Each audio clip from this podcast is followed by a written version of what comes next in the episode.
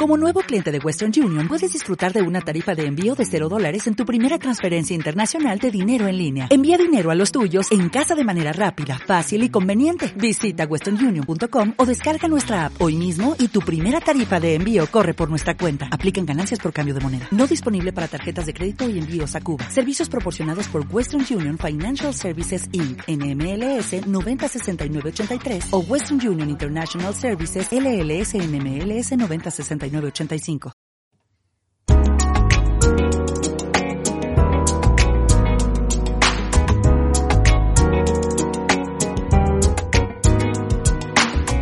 Bienvenido a Diario en Movimiento, un podcast grabado sobre la marcha en el que todo tiene cabida.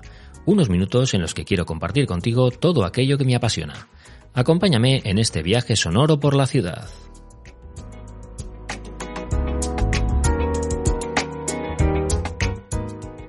Buenos días y feliz jueves. Bueno, hoy en la sección mítica de Revival, en esta sección para recuperar cosas del pasado, me apetece hablaros sobre una de las pasiones que tenía yo, de los hobbies, de los hobbies apasionantes que tenía yo en los años 80, que era ir al videoclub alquilar películas. A mí el cine me encanta desde siempre, desde niño. Yo creo que es una de esas cosas que te atrapa y luego mm, es difícil que te suelte. Y el cine en los años 80 y, en los 90 era muy distinto a lo que tenemos hoy en día con las plataformas de streaming, con la barra libre. Eh, se consumía de una forma muy diferente. Era un ritual ir al cine. Era un ritual también ir al videoclub e ir a alquilar una película. Eh, tener ese, ese muro, ¿no? Ese mosaico en el que veías todas esas carátulas y, veías las cajas, ¿no? Y, leías las sinopsis y tenías que elegir una entre cientos o entre decenas.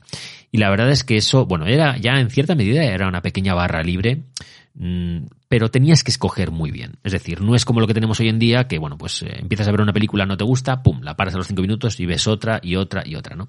No, entonces eh, tu dinero iba a una película en concreto y te gustara o no, te la veías hasta el final. Era muy difícil que tú alquilaras una película en un videoclub y no te la vieras. Pero que muy, muy difícil. Es más, podía darse el caso inverso y que o, no, o que te la vieras varias veces o que se te pasara el plazo eh, de uno o dos días que tenías para verla, no la hubieras visto y te la quedaras uno o dos días más para poder verla antes de devolverla, aunque te cobraran un recargo, porque lo que tenías claro es que no ibas a devolverla sin haberla visto, no ibas a pagar el alquiler sin haberla visto. Así que bueno, ir al videoclub era una cosa especial, ¿no? Era mucho más que, cine y era un, un ritual que bueno, te obligaba a salir de casa, que eso para empezar ya e-, era un esfuerzo, con lo cual, bueno, el hecho de ir a ver una película mm, ya era diferente. No era tanto como ir al cine, porque los videoclubs siempre nos solían pillar cerca de casa. Eh, además, bueno, eh, eran clubs, es decir, mm, no era un lugar ajeno donde tú llegabas un día y no volvías nunca más. Eh, era un lugar al que ibas de manera recurrente. Allí ya te conocían, tenías tu ficha de cliente, eh, bueno, pues ya sabían lo que alquilabas, más o menos tus gustos.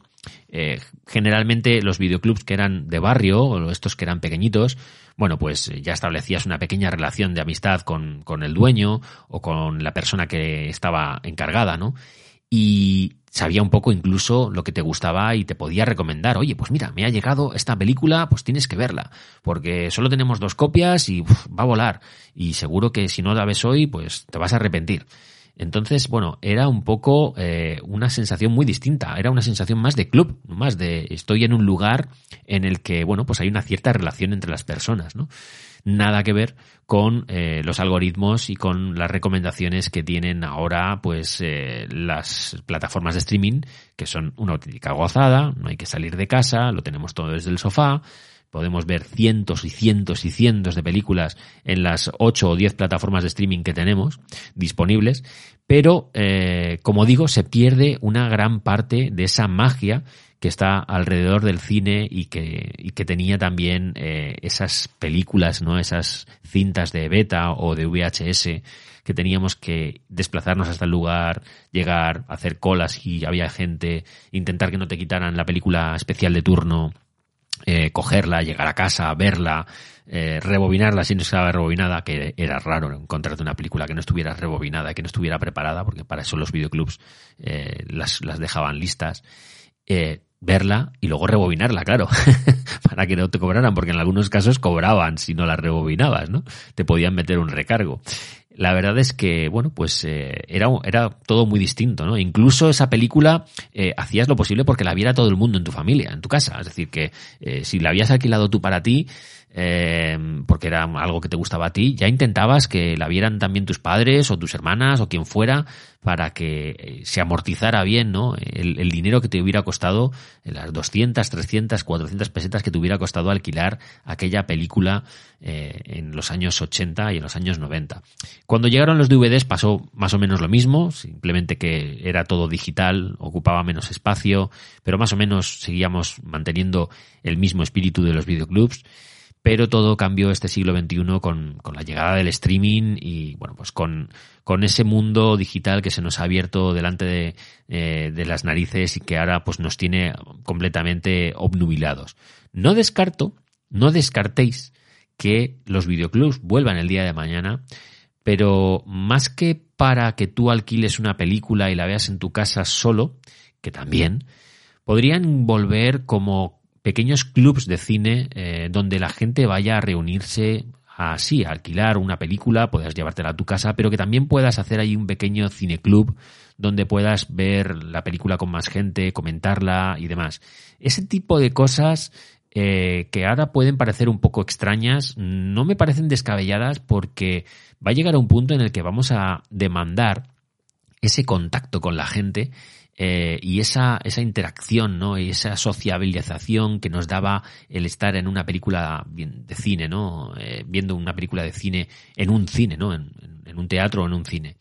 El cine no ha muerto, siguen estando las salas y la gente sigue yendo, solos, en familia, en pareja, seguimos yendo al cine, pero sí que es cierto que se ha perdido eh, la oferta que teníamos eh, antaño y eso que ahora hay más cines que antes, a lo mejor. Eh, hay, hay, salas con 8 o 10 pantallas que puedes elegir muchas películas, pero parece que lo que nos llega es siempre lo, de siempre, ¿no? Las películas de, de, Estados Unidos, los megataquillazos y alguna que otra del cine español que pues se vuelve casi viral, ¿no?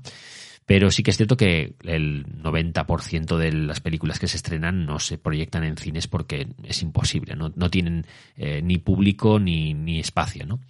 Y para todo eso, pues creo que sería muy interesante que volvieran esos pequeños videoclubs, quizás reconvertidos a, a, otra cosa. Ya veremos, porque a veces la vida te sorprende y igual que han vuelto los vinilos, los discos en vinilo, podrían volver las películas. ¿Por qué no? Eh, es algo extraño, pero podría pasar. No lo descartéis que volváis a ver vídeos VHS y, y, cintas VHS por ahí y videoclubs otra vez que vuelven a abrir eh, y suben la persiana porque nunca se sabe, ¿no? La gente, todo esto es cíclico y eso marcó mucho a una generación y yo creo que incluso podría haber eh, mercado para ello quizás no en todas partes, no a gran escala, pero sí que podría existir, ¿no? Podría darse el caso.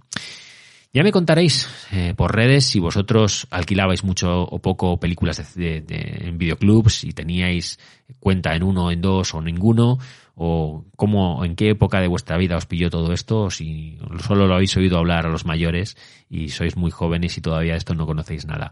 Seguimos la conversación por redes, disfrutad muchísimo del día y nos vemos mañana.